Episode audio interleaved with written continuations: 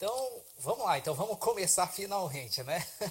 e hoje, graças a Deus, vai dar, vai dar para fazer direitinho, porque você acredita que ontem eu fiz uma, eu fiz tem limite de tem limite de tempo? Não entendi, não, né? desculpa. Limite, tem limite, ah, de... limite de tempo? Isso. Não, não, não tem não, tem não, tem não. não Fica né? tranquilo que dá de boa. Ontem eu gravei uma hora e vinte. Ah, então beleza. Ontem, ó. De boa. Né? Eu gravei só que assim, você não vai imaginar. Eu gravei na segunda-feira, é, uns 45 minutos. Né? Na segunda-feira eu tava com pouco, pouco tempo. Aí beleza, salvei, tanto que eu postei hoje.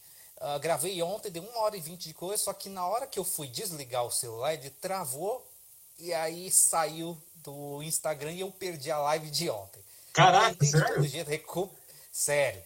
Tentei recuperar o negócio, tá vendo que o negócio tá embaçado. Aí quando eu vi, eu tinha uma, uma função que eu tinha que habilitar no meu celular, no Instagram, para eu poder recuperar lives perdidas. E a minha estava desabilitada. Se eu soubesse disso antes, eu não, eu não tinha perdido. Mas agora você já habilitou aí, já, né? Já. Agora, mesmo se acontecer algum problema, eu consigo reaver a nossa conversa. Então não vai ter problema igual nós tivemos no sábado também. Se você quiser, eu posso gravar a tela aqui também. Faz o que você faz, só por, por via das dúvidas, mas não vai ter esse problema não. Mas por via das dúvidas, nunca se sabe, né? deixa, eu, deixa eu gravar aqui, peraí. Beleza, aí você me avisa quando tiver aí. Enquanto isso, né, acenando aqui pro pessoal que tá aqui, irmão Evaldo aí, tá aqui. Quem mais tá aqui? A Cíntia. Né? Acenar aqui pra ela. Colocar aqui. Opa!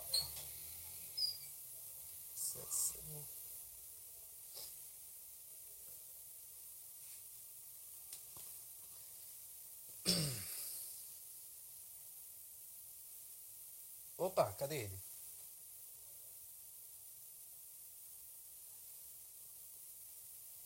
Deu.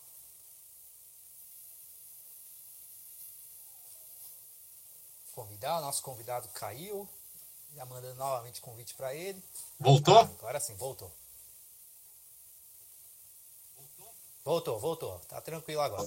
É que tinha, você, tinha, você tinha caído, mas eu te convidei de novo. Tá, tá gravando aí, João. Tá, ah, então beleza, então tranquilo. Tô vendo até aqui tá o irmão Evaldo também, Evaldo Vicente, ele também tá aqui, ele é professor de história também, filósofo também. Se quiser dar umas contribuições durante o nosso papo aqui, eu estou de olho aqui, eu vou vendo as perguntas dele. Conforme a gente for conversando, eu fico de olho aqui, se tiver alguma pergunta. Beleza? Beleza. Então vamos lá. 3, 2, 1, a gente começa agora. Então, eu agradeço novamente a você, Marcos. Muito obrigado aí pela, é, pela paciência e pela compreensão aí de é, a gente perdeu a nossa primeira conversa. Muito obrigado aí por retomar assim. Então, gentilmente assim, aceitar fazer de novo. Não sei se eu vou lembrar de tudo, cara, que a gente falou lá naquele dia, mas ainda tá Eu tenho anotado, eu tenho. Tá tudo no papel. Eu tenho anotado conforme. É, tá no papelzinho aqui, numa colinha aqui, eu vou conversando e a gente vai falando. Se não ah, sair é. exatamente igual, vambora. Vamos não, normal. O importante é que o assunto vai ser trabalhado. De hoje. Beleza. Então vamos, vamos, vamos pra gente já começar assim, já assim, assim como eu fiz daquela vez no sábado assim. Fala um pouquinho assim sobre você, as suas atribuições, o que, que você faz, é, formação e tudo mais, para o pessoal ter uma noção. Certo, eu sou formado em filosofia, fiz na São Judas Tadeu, né?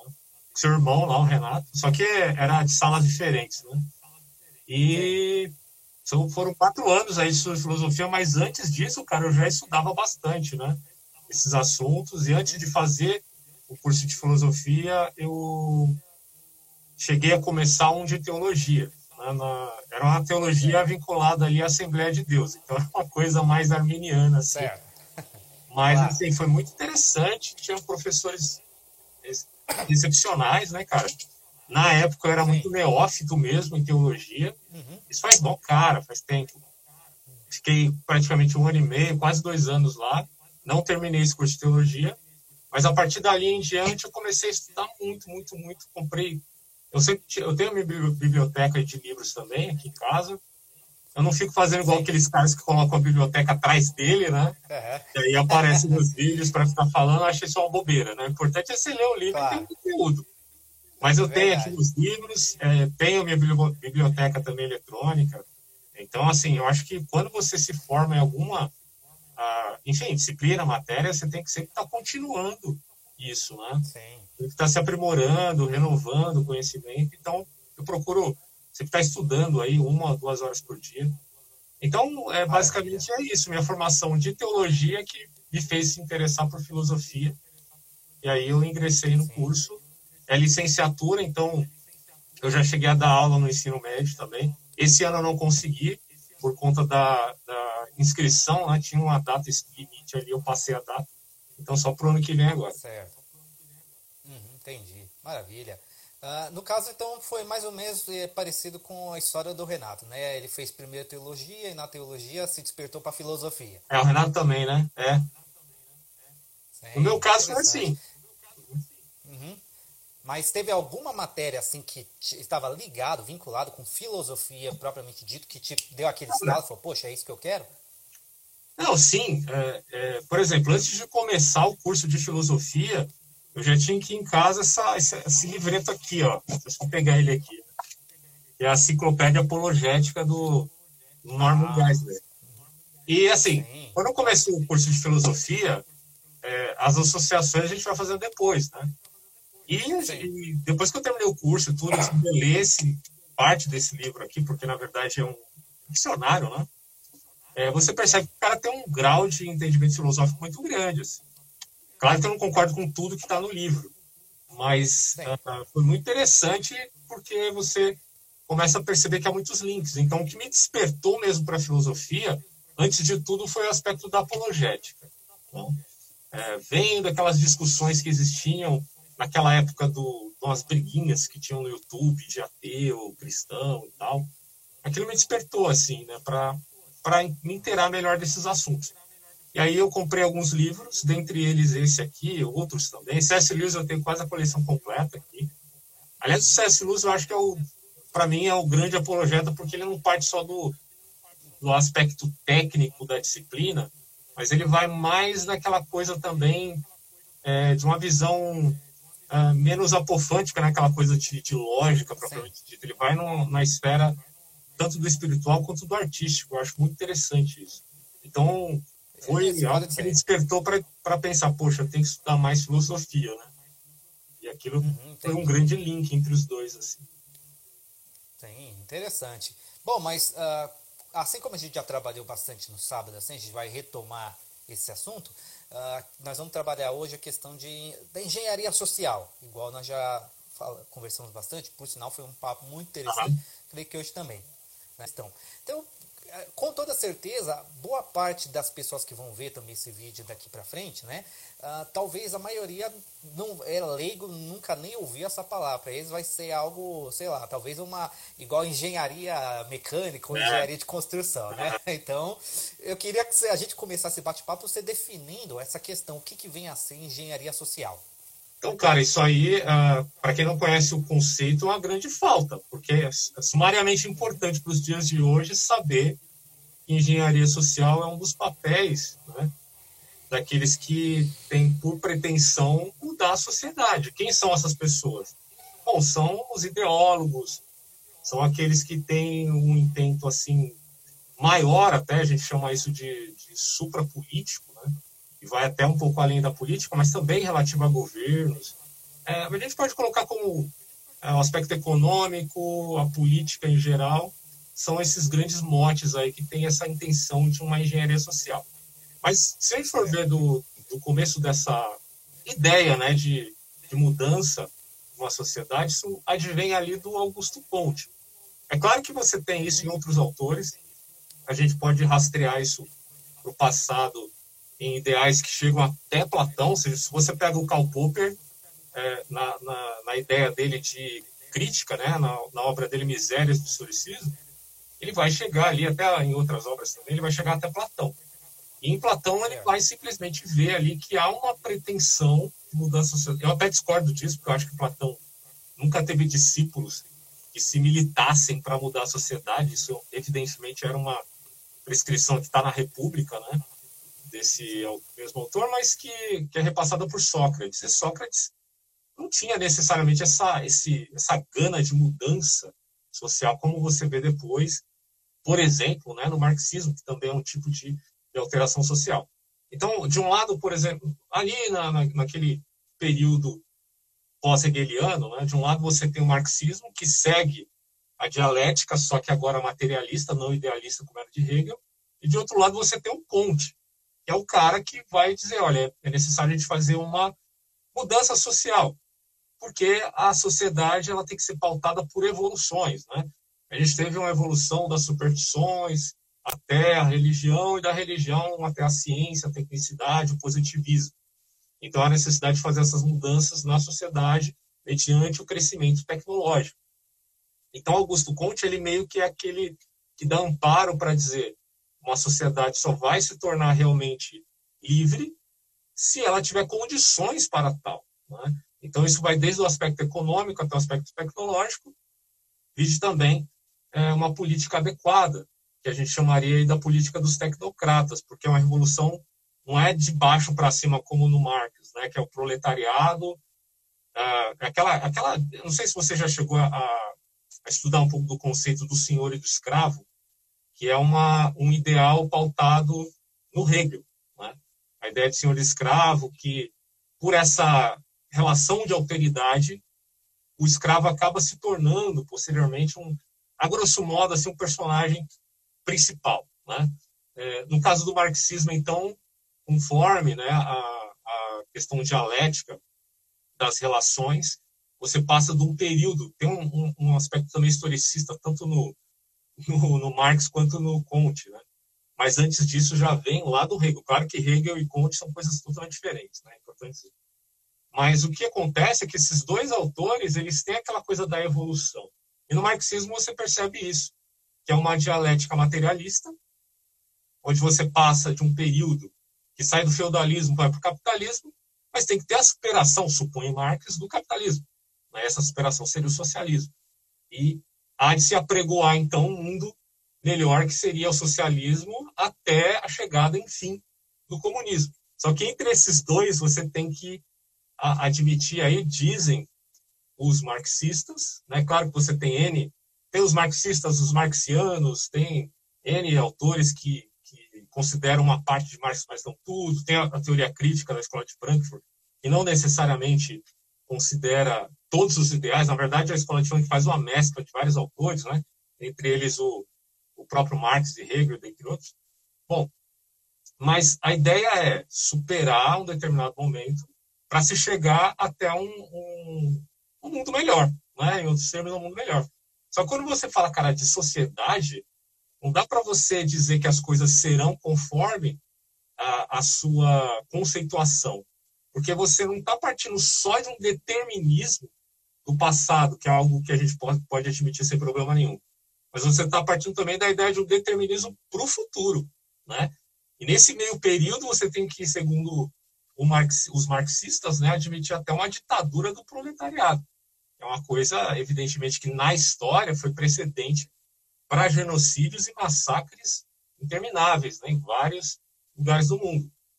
Então, quando se fala de engenharia social propriamente dito, se você for procurar na internet, você vai ver que ela tem um vínculo com segurança de informação. Que até então você pensa, poxa, eu estou vendo isso aqui, não tem nada a ver com o que o cara está falando ali e tal. Mas na verdade tem né? Porque a questão da segurança de informação, ela, lógico, tem é, respaldo por conta do crescimento tecnológico que nós temos hoje. Né? A necessidade de você ter alguns cuidados, por exemplo, tanto na internet quanto via telefone, alguém pode ligar e te enganar. Aqui em casa já é, os presidiários já ligaram aqui, falando, ó, oh, sequestrei teu irmão, tua irmã, tua mãe, minha mãe estava aqui do lado, e o cara dizendo que sequestrou ela e tal. Então isso acontece, cara, muito. Isso aí é um tipo de uh, assim, é, truque né, que, que o pessoal utiliza e que pode ser alocado com segurança da informação, as informações que você está repassando. Né? Agora, se você pega pelo elemento histórico aí, rastreando né, esses aspectos, você vai ver que a engenharia social ela é muito utilizada, até mesmo pela, pela propaganda propriamente dito, né, em, em relativo aí a, a, a questão do comércio, da economia, etc., você vai perceber que as empresas se valem das, das informações que elas conseguem obter dos usuários, né? E podem repassar essas informações de uma maneira inescrupulosa. Então, hoje, a inteligência artificial, ela coleta informações constantemente das pessoas que utilizam as redes sociais, né? Então, isso não é novidade para ninguém, todo mundo sabe disso. E esse é um tipo de mecanismo que é utilizado para que você possa, enfim, se tornar um alvo de publicidade, né? Porque os seus interesses vão deflagrar aquilo que, de, aquilo que você é, né? Mediante isso, a publicidade vai se adequar à sua pessoa. Isso é, de certo modo, um tipo né, de engenharia social. Mas ainda não é tão pretensiosa como o que eu estou falando aqui, que tem a ver agora com interesses outros e vão muito além do mero capitalismo. Por exemplo, eu posso te oferecer aqui é, uma pasta de dente, sei lá, qualquer marca aí. Uh, minha intenção é, de certo modo, te manipular para que você compre isso? Sim. É, na verdade, vamos colocar a palavra persuadir no lugar de manipular, acho que é melhor. Né? Evidentemente que o vendedor ele vai usar alguns mecanismos para te convencer daquilo. E aí você compra aquele negócio, depois de sei lá, um ou dois dias você pensa, cara, por que eu comprei essa porcaria aqui, né? Sim. Mas na verdade você comprou porque o vendedor tinha esse, esse macete de convencer. Bom, isso é uma coisa ainda inocente, perto né, de questões que se vinculam a um convencimento agora de cunho não meramente ah, vinculado à economia, a produtos, etc., é, oferta e demanda, mas vinculado agora à ideologia, são propagandas políticas. E quando você, quando você mistura engenharia social com propaganda política, aí a gente tem sérios problemas. Porque, evidentemente, você vai ter um grupo mais arbitrário que o outro para te manipular, para te convencer de coisas que necessariamente não são tão boas para você. Basicamente é isso. Deu uma chiada aí. Certo. Agora, tá chiando? Você falou? Tá chiando um pouco. É, é o meu microfone, é, não tem jeito, vamos ter que empurrar assim mesmo. Eu tô né? sem microfone, será que não é melhor ficar sem? É que eu vou tentar aqui ficar sem microfone aqui. E aí, tá me ouvir legal? Tá conseguindo me ouvir legal?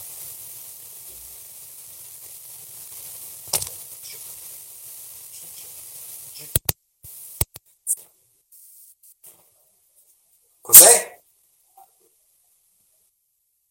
Agora estou ouvindo, estou ouvindo. Então, assim, uh, tá, tá tranquilo, né? O som tá, tá, tá bom para você, né?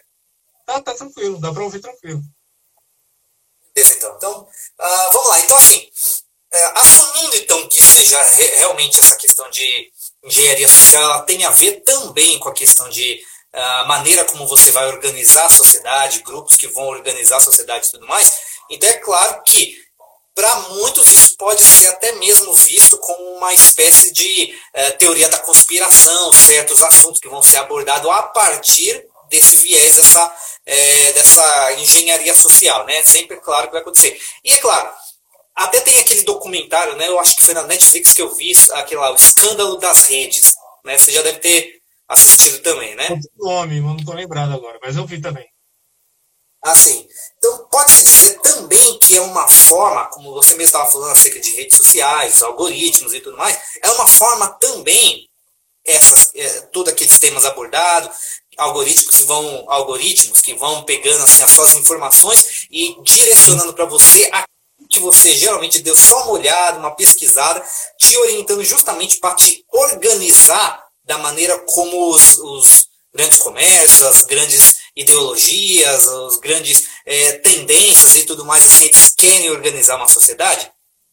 Cara, é, é muito interessante isso, porque esse documentário, ele, ele tem um, um elemento que, que há de se considerar aí, porque a gente tem que também é, ficar atento ao padrão Netflix, né? Porque quando a gente fala de Netflix, a gente está falando de um streamer que provavelmente tem Uh, eu não vou dizer que, que o próprio os donos ali têm interesses relativos a manipular pessoas e tal. Mas eu acho que há investimento para se admitir uma determinada visão de mundo de cunho progressista, tá? E que e eles se utilizam, portanto, de produções, produções culturais que, evidentemente, são o conteúdo né, desses streamers, como o caso da Netflix. Então, quando se fala de padrão Netflix, a gente já sabe do que se trata.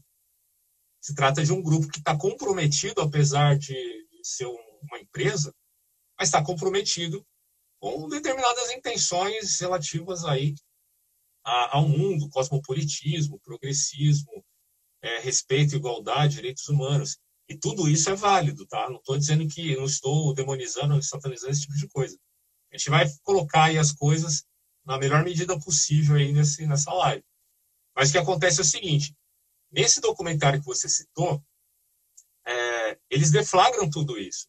Só que eles é, abrem um precedente muito preocupante ao final, que é de você regulamentar essas coisas.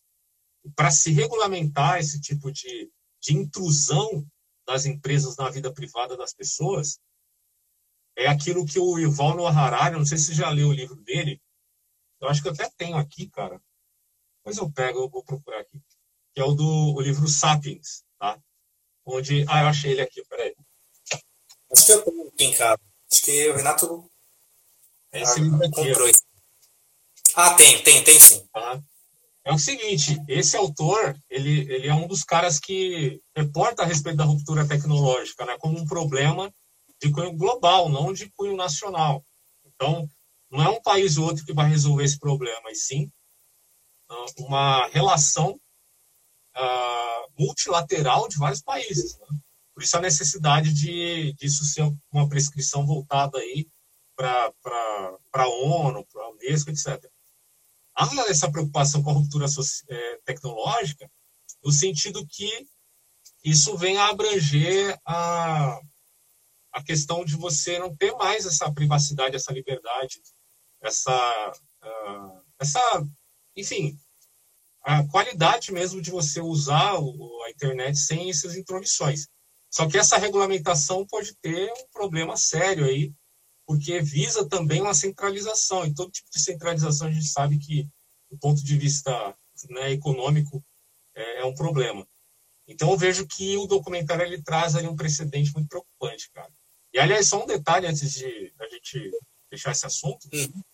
é que quando se fala de engenharia social, a gente tem que reportar algumas distinções aí, tá? É uma coisa é engenharia do tipo, ah, vamos colocar assim, de um, uma perspectiva assim mais centralizadora. Por exemplo, uhum. né? É, você tem um, um, um, tipo de engenharia social que aconteceu na China, com Mao Tse Tung. Né? Uma, uma revolução cultural, efetivamente, ali onde a, a, coisa era muito mais radical, era a necessidade até de se usar de violência para inibir determinado é, padrão cultural que existia, né? tanto que derrubaram a estátua do Confúcio, fizeram coisas terríveis na China, isso está tudo documentado na história. É, agora, quando se fala de engenharia social hoje em dia, não é utilizando a violência, cara, é, uma, é outra coisa. É muito mais vinculado, por exemplo, àquilo que o Karl Popper chamava de engenharia fragmentada, né? porque agora você tem, é, evidentemente, mecanismos para melhorar a sociedade, é, mais ou menos daquele jeito que o Conte queria, né? só que não necessariamente pautado no, no, numa coisa assim muito às caras, né? mas é mais vinculado à ideia de reformismo. Né? Uma coisa é a reforma, outra coisa é a revolução. E o que o Karl Popper fala, no sentido até de criticar essa pretensão de conhecimento né, que existia no cartesianismo lá da, da filosofia moderna, é de que a gente tem que ser mais moderado, deixar de lado essas pretensões, como aconteceu com Marx e com Comte, e fazer engenharia social mediante o crescimento tecnológico, com cuidado. Só que, assim, isso aí é Karl Popper. Né? Quando você chega a outros autores, por exemplo, pouca gente sabe que o George Soros ele foi grandemente influenciado pelo Karl Popper. Né? É, só que, ao mesmo tempo, o Soros ele tem um quê de marcusianismo. Para quem não sabe, o Herbert Marcuse ele era um, um dos grandes representantes da primeira geração da escola de Frankfurt. Né? É, e, e, por incrível que pareça, parece que no Soros há essa síntese. Eu não estou querendo colocar o Soros aqui como capeta, não, tá? Tem muita gente que fica demonizando o cara sem conhecer nem as ideias dele. Isso aí é um outro ponto que a gente tem que considerar aqui. Mas o fato é que o, o George Soros ele é, é, como se fosse uma síntese entre Karl Popper, a sociedade aberta e seus inimigos, a admissão de uma sociedade aberta, portanto, com isso, até mesmo a crítica ao neoliberalismo, por incrível que pareça, porque o pessoal de esquerda olha para os Soros e fala: ah, esse cara é um neoliberal. Né? Se ele é um neoliberal, você não tem, você não pode admitir toda essa narrativa que a extrema direita comenta. Mas no fundo, o Jorge Soros, pelo contrário, ele faz uma crítica ao neoliberalismo, né? No sentido que o neoliberalismo se tornou um fundamentalismo econômico, portanto, uh, ele inclusive é, aponta, né, todos os seus ataques ao próprio um autor conhecidíssimo lá na escola de Chicago de economia, que era o Hayek. Né? Quando, você, quando o Soros critica o Hayek, ele vai dizer, olha, esse Hayek aqui é um fundamentalista, né? portanto é um neoliberal, e eu sou totalmente oposto disso. Né? Porque o que eu estou querendo aqui dizer é que a sociedade tem, assim, políticas democráticas, portanto, ele investe em minorias, e investe mesmo muito dinheiro, e daí a crítica uh, do pessoal mais à direita de que ele está afetando a soberania nacional à medida em que ele gera essas polarizações por financiar determinados grupos que eram tão bem quistos à escola de Frankfurt, né, com o Herbert Marcuse, por exemplo. Não estou querendo dizer aqui que a escola de Frankfurt seja um bloco monolítico, tá? Muita gente confunde isso e acha que esses caras da escola de Frankfurt é, priorizaram uma conspiração mundial para destruir, eles eram todos judeus e blá blá blá. Não é isso que eu estou dizendo. Eles não concordavam em tudo, tá? Uma coisa, por exemplo, é o Theodor Adorno, Horkheimer, outra coisa é o Herbert Marcuse, que é um pouquinho mais radical. Mas, de certo modo, a gente pode encontrar uma, um, um elo entre todos eles, que é a teoria crítica. Né? Teoria crítica na escola de Frankfurt nada mais é do que você a, a, razão criticando a própria razão. Mediante esse processo, você fazer uma crítica, por exemplo, ao positivismo. E é até interessante isso que quando você pega usa, tipo o Theodor Adorno, por exemplo, uh, ele tem, um, se você procurar aí depois, você vai ver que ele fez um, um debate bem interessante com o Karl Popper, né? Eles foram contemporâneos e o debate entre os dois era de um cara que era mais positivista, embora, a meu ver, o Karl Popper não seja efetivamente positivista, um outro cara que era um crítico ao positivismo e ao cientificismo. E é muito interessante isso porque, apesar de eu discordar de vários pontos da escola de Frankfurt, eu sou a favor da crítica que eles fazem ao positivismo. Porque o positivismo, ele cria um ranço tão terrível ao ponto de uh, desvencilhar qualquer conexão que você tenha com o entendimento do conhecimento humano em relação à metafísica. Né? E os caras, bom, os caras vão lá e, e criticam isso. Então, você percebe que esses debates são muito, uh, como é que eu posso colocar aqui? Muito complexos, né? Não dá para você achar que tudo faz parte de uma grande conspiração e todos eles estão mancomunados, né? Karl Popper, é, Jorge Soros e a escola de Frankfurt mancomunados para fazer isso e aquilo com a sociedade. Não é bem assim. A coisa é bem complexa. Mas o que eu estou dizendo aqui é que, de certo modo, há, um, há síntese, sínteses que levam a afunilamentos, né? Esse tipo de coisa. E o Jorge Soros, ele, de certo modo, ele se desprende um pouco do Karl Popper para retomar a crítica a ele quanto à ideia de engenharia fragmentada, que é uma coisa admissível, né? Porque, poxa, a sociedade ela vai crescendo, o novo vai aparecendo. E há, portanto, a necessidade da gente se adaptar a esse novo. E aí, por novo, eu estou querendo dizer tecnologia, né? Então, essas coisas, inevitavelmente, vão interferir na vida das pessoas e a gente vai precisar é, ver como que isso vai uh, se contornar na sociedade. Agora, o Karl Popper vai dizer que, bom, por conta de determinados grupos que se apropriam da pós-verdade, a necessidade da gente ter intervenções pontuais. E aí é que mora o perigo, porque ele está admitindo que há necessidade de intervenções contra os supostos grupos, que na verdade hoje eu até concordo um pouco com ele nesse sentido, é, que são grupos de pós-verdade, extremistas, que acabam gerando confusão na sociedade. Então, é aquilo que eu te falei no, no vídeo anterior. E se por um lado, cara, a gente tem os uh, parricidas, que, a meu ver, são os progressistas radicais. Não estou querendo colocar todo progressista nesse é, saco de gato, não, tá? Mas é, se por um lado a gente tem esse radicalismo né, cosmopolita, nessa ideia de que nós somos só cidadãos do mundo e que dane-se a nossa nacionalidade, e que isso significaria dar aval ao Jorge Soros em via de mancomunar-se né, contra as soberanias nacionais, bom, se por um lado existem esses parricidas, por outro existe também os felicidas, que são os caras de extrema direita, que se acham os donos da verdade, mas que no fundo eles acabam se valendo como uma espécie de vilania que esses progressistas precisam para uh, ah, infundir sua agenda na sociedade. É muito curioso isso, né? É a coisa do que é aquele negócio que a gente chama de psicologia reversa. É, a vilania de um acaba alimentando, retroalimentando o outro, né?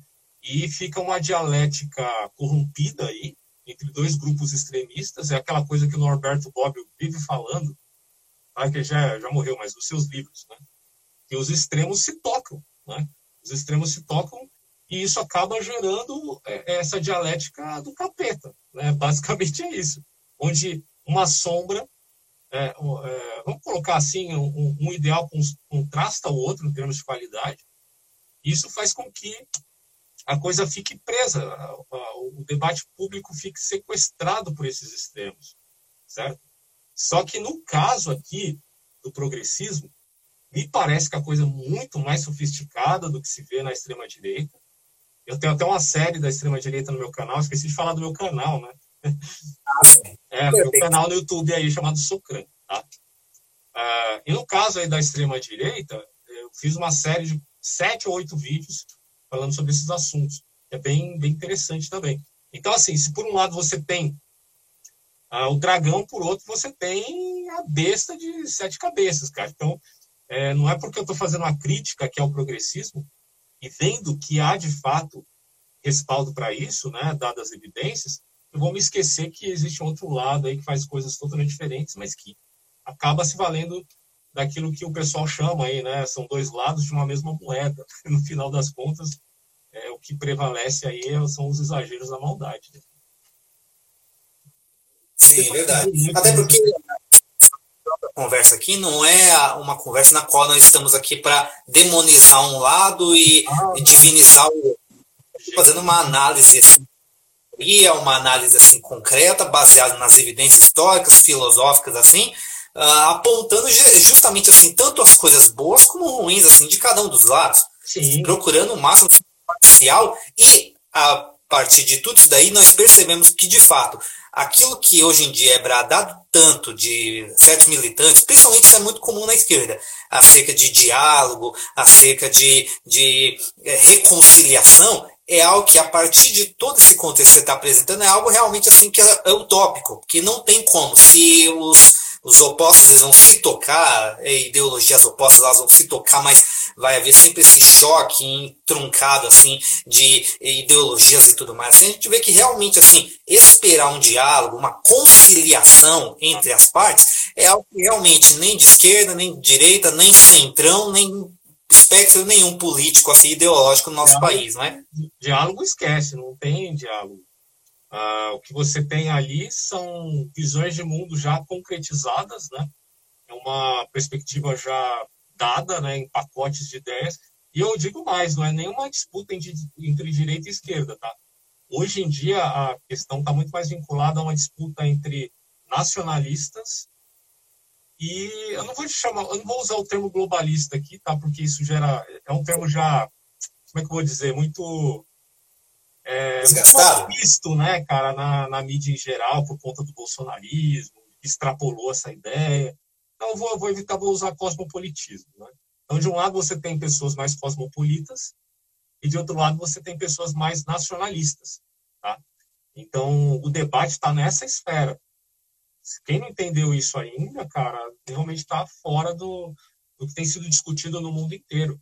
Porque isso é discutido entre economistas, entre cientistas políticos, sociólogos, antropólogos, antropólogo não, não outra, outra coisa, mas entre filósofos, etc. Então, não é meramente uma coisa de esquerda, de, não estou dizendo que não exista tá? o espectro político de esquerda e direita, evidentemente você vai se adequar um ao outro, mas ele não é uma coisa muito a ferrenha, a, a, a ferro e fogo, o preto no branco, tem as zonas cinzentas ali também, né? Mas, e a gente, quando começa a repensar, refletir tudo isso, vai ter que lidar com as zonas cinzentas, não vai ficar só nessa dicotomia que, que foge à realidade, ao mundo concreto. Mas agora, do ponto de vista de um, uma visão mais cosmopolita e mais nacionalista, isso evidentemente acontece hoje em dia em termos aí de disputas né, teóricas. Sim. Uhum. Ah, até, já já a gente vai até começar a tratar sobre um pouquinho a questão, igual nós já falamos, sobre a questão da cultura pop, o impacto dessa engenharia social, mas é algo até que, só adiantando, porque logo depois desse comentário, eu queria que você já adiantasse a questão política. No último vídeo, tentativa, você deixou para o final, mas a questão econômica também, sim, sim, falou. Sim falar logo em seguida. Mas uma coisa que é assim, só para adiantar a questão da cultura pop também, que tem a ver essa questão de uh, cosmopolitas versus nacionalistas, até algo que a gente já tinha até comentado com o Renato, ele repassou para você naquela série Falcão, quando eu estava fazendo aquela análise dele, né? Que aí de um lado nós víamos justamente esse embate, né? De cosmopolitas versus nacionalistas e tudo mais assim. E uma coisa que eu estava conversando com ele esses dias aí. Se você analisar, o, foi trocada, claro, o símbolo norte-americano, né, mais o pelo loiro, como nós já falamos, é o negro agora. Só que, ao mesmo tempo, igual até a gente tratou, e já já vamos falar um pouco mais aprofundado sobre essa questão, que a nova ordem mundial, igual eles propõem aí, já estão colocando tudo mais, é nada mais do que uma era do lugar de fala. Pelo menos, ao meu ver, é o que eu percebo diante de tudo isso que tem sido apresentado para a gente hoje em dia, colocado diante da gente, diante dos streamings aí, para a gente poder ser preparado, ensinado, acostumado e adaptado a essa nova realidade, não é? Então, assim, uh, era muito comum na década de 90, 80, a gente ver aqueles grandes filmes, assim, tipo Superman, ele vai lá e está lutando pelo ideal norte-americano. Né, isso daí, ele faz aqueles grandes discursos dele, assim, que inspirava todo mundo, parecendo um general ou um presidente diante de toda a nação. Só que você pega o final aí, que não é nem mais spoiler, da série Falcão, você vê ali, de um lado lá as nações mundiais lá assim, em embate contra os tais apátridas lá, esse embate cosmopolita versus uh, nacionalistas e tudo mais. E o que você percebe é o símbolo norte-americano, ele faz um discurso também diante das câmeras para uh, uh, os agentes internacionais lá, só que o discurso dele é ruim, é fraco, é, é, é piegas demais, é horrível aquele discurso dele. Não chega ao pé de um discurso de um Superman, Christopher Reeve e outros. Mas assim, o que deu a entender, eu estava até comentando com o Renato, ali, apesar de ser fraco aquele discurso, não é que era um discurso para inflamar e inspirar, mas era do tipo, já que é uma era do lugar de fala, é do tipo, vocês não são negros, eu sou negro, vocês não são estrangeiros, eu, uh, eles são. Então, assim, ó, cala a boca. Eu vou falar, pode não ser o grande discurso, mas vocês têm que calar a boca porque aqui é o lugar de fala. Então vocês não têm o direito de me, me é, falar algo contra a minha palavra que eu estou dando agora como um negro, minoria e o símbolo do norte, norte-americano nessa nova era. Interessantíssimo, cara.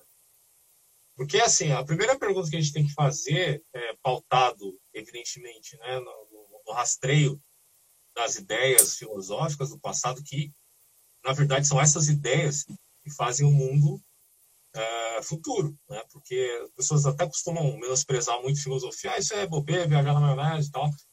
Mal sabem elas que é o que realmente move o mundo, as ideias, né? É claro que a, as ações movem o mundo, mas são pautadas pelas ideias, é a tal da praxis, né? Mas o que acontece é o seguinte, fica a pergunta, quem são os agentes da história? Essa é a pergunta que o Karl Marx fazia, e é a pergunta que os grandes representantes da primeira, principalmente da primeira geração da escola de Frankfurt, fizeram. Quem é o agente da história? Marx dizia que era o proletariado. Então, o proletariado é, que acontece ali que os meios de produção vão ficar muito, é, cada vez mais nas mãos dos burgueses e vai aumentar o número do proletariado. Por, até por, por conta de uma questão numérica, não só isso, mas até por conta disso você vai ter ali é, um avanço do proletariado para se tornar, então, os revolucionários, os agentes da história que vão mudar o sistema, porque, segundo ele, o sistema que existe na sociedade seria como um, um véu de, de, fumaças, né? e fazem com que as pessoas fiquem aprisionadas por conta de, de alienações. Né? E o que acontece é que, quando você se volta para a escola de Frankfurt, você está falando de um grupo que foi perseguido por nada mais nada menos do que o nazismo, né? E aí fica a pergunta: quem os nazistas perseguiam? Perseguiam, evidentemente, judeus, todos nós sabemos. A maioria dos pensadores da escola de Frankfurt, por coincidência, não eram judeus. É, eles perseguiram os homossexuais, os testemunhos de Jeová, ah, enfim, uma série de grupos e minorias que existiam ali, ciganos, né, ciganos, e que ah, fizeram com que as pessoas, após a Segunda Guerra Mundial, a queda efetiva do Terceiro Reich, que deveria né, durar mil anos, e graças a Deus durou, durou poucas décadas, menos que uma década. Então, o que acontece é o seguinte, cara, por conta disso, eles começaram a repensar a coisa. E viram que no mundo como começou a, a se formar após a Segunda Guerra Mundial, o novo agente da história não seria mais o proletariado, passaria a ser agora os grupos minoritários, né, que segundo Foucault seria aqueles grupos heterotópicos, né? ou seja, eles são diferentes. É, é, é, é, muito intrigante isso, porque tanto em Adorno quanto em Foucault, depois tem o. Enfim, vários outros filósofos, cara. O Levinas, né? Eu fiz um vídeo também sobre esse autor, Levinas. É, todos eles vão olhar agora a ética pautada na ideia de alteridade. Por quê? Porque a gente viu uma atrocidade num, período curto de tempo, onde pessoas eram jogadas uh, no, em campos de concentração para morrerem de fome, para serem maltratadas, para serem, enfim, mortas. Né? É, quando então a escola de Frankfurt, mediante esses autores, principalmente Roberto Marcuse, vai dizer que o novo agente da história agora são as minorias, aí é que começa toda a polêmica do que a gente chama de politicamente correto.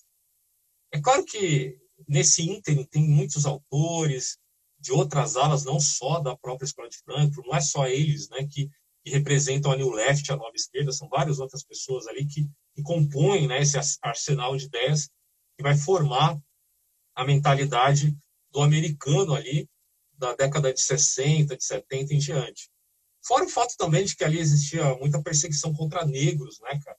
A Ku Klux Klan, eu consegui falar esse nome, hein? a KKK, né, vai? Eles perseguiram muitos negros, cara. Então, quando você olha para isso, é, de um grupo que é tido como extrema-direita, eu não vou entrar na esfera do debate se, se o nazismo é direita ou esquerda, é uma questão. Mas o fato é que, tidos como de extrema-direita, fizeram atrocidades, perseguiram muita gente. E o que acontece? Agora, o novo agente da história é a classe universitária que conscientiza as minorias. Essas minorias, que são os grupos heterotópicos, segundo Foucault, estão na sociedade e são relegados a, enfim, a ambientes que, que os tornam quase como se tivessem fora da esfera social, né? estão quase que à margem da sociedade. E, aliás, tem um outro termo muito interessante que aparece lá em Marx, que é o lumpen proletariado. O lumpen proletariado é aquele que, que não tem consciência de classe. Na verdade, é alguém que não é necessariamente proletário, mas que está à margem da sociedade.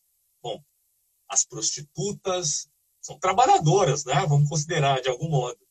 É, enfim, outros grupos, os próprios bandidos, eles representam, de certo modo, o lumpen proletariado.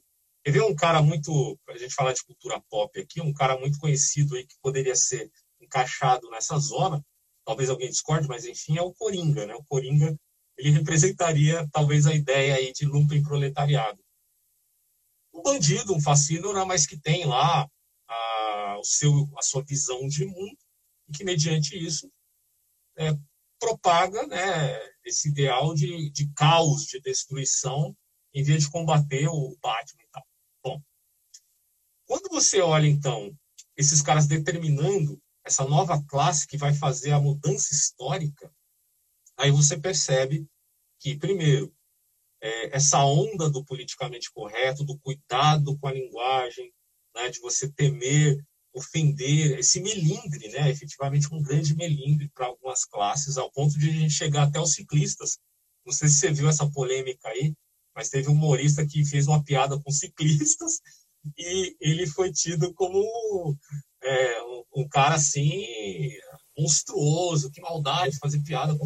Então, a, a, gente chegou a um tipo de polarização que já até mesmo saiu da esfera desses caras aí da década de 60 e 70 chegando até os ciclistas, né, e outros grupos, porque essa polaridade ela tende sempre a aumentar, não a diminuir. E o que a gente percebe é que é por conta disso que aparece é, em filmes é, essa nova propaganda, porque em, em, época de Guerra Fria, as propagandas, os filmes, os desenhos eram muito pautados é, justamente nisso, né? Os comunistas comem criancinha. Então, os filmes têm um pouco dessa, repercutem um pouco isso. A arte, na verdade, seja ela cinematográfica ou não, ela repercute um pouco o que acontece na sociedade, na política. Né? Isso vai passar a refletir agora, ah, mediante é, esse novo agente da história, a preocupação com a humanidade, com os direitos humanos, com as minorias. Só que o problema, meu amigo, é que a parte da preocupação que é legítima, a demagogia ela entra na esfera da democracia, como diria Platão, para corrompê-la. E o problema que a gente vê hoje é que essa preocupação com as minorias acabou se tornando uma espécie de demagogia para que se use, para que se tenha um uso político disso, né? E que acabe trazendo grandes confusões na sociedade. Então, por um lado, você tem uma questão legítima do que se refere ao indivíduo, e como diria o próprio Hayek, né, o indivíduo é a menor das minorias. Né? Nada é menor do que o indivíduo, ele está sozinho. Mas as minorias, até mesmo elas, acabam se tornando é, opressivas contra o próprio indivíduo, uma vez que este fale alguma coisa que não seja adequada à semântica, à revolução da linguagem desses mesmos grupos. Então, assim, se vê um grupo oprimindo um só, né? porque este tal estaria vinculado a uma mentalidade ultrapassada. Se isso não é parricídio do ponto de vista demagógico, né? se isso não é parricídio, eu não sei mais o que é. A morte do He-Man, a gente voltar ali para a última grande é, padrão Netflix aí, a gente vai ver um parricídio. Você está matando o Messias, é, entre aspas, claro. Né? Você está matando o cara que era o herói principal da história, porque ele atrapalha, ele não é bem-vindo. Né? As ideias, é, o, o que ele, na verdade, não é a ideia dele. Né? Mas o que ele não é bem-vindo para esse novo grupo, para esse novo estilo de, de olhar o mundo, né? Ah, que, que tornou determinadas personagens principais, entre eles as feministas, as mulheres, os, os homossexuais, os negros, os imigrantes, e por aí vai. Sim. Ah, e evidentemente, assim, que tudo isso daí também já é por detrás, até para a gente poder já entrar e pegar o gancho aqui, tem todo também o interesse de uma toda uma engenharia que trabalha na, com base na economia também e tudo mais, que vai é, organizando também o mundo a partir de, dessa economia, arrumando o mundo para essa economia global uh, e, e, tudo mais, assim como a gente até já tratou na sábado. Eu queria que você falasse um pouquinho para a gente sobre essa questão também. Esse é um ponto muito polêmico, porque hum. os autores, eu tenho alguns autores como o prêmio Nobel de Economia, o autor chamado Stiglitz, né, ele fala sobre a globalização econômica, e detalhe, a gente tem que fazer uma diferença aqui entre é, globalismo no sentido que a direita expõe, como sendo político, tá? e globalização econômica, que é uma outra coisa, que é o que, por exemplo, Stiglitz trabalha é, nesse livro aqui, ó, é, Globalização, a Grande Desilusão. Ele não está falando de globalismo, não é teoria da conspiração, tá? É um cara, inclusive, prêmio Nobel, né? de economia. O que ele está dizendo é que a ideia de livre mercado, do ponto de vista da escola austríaca, aí a gente vai entrar num tema um pouco complicado, tá? Mas, assim, escola austríaca, ela pregou, vamos colocar neoliberalismo, eu sei que é, é um termo pejorativo, tá?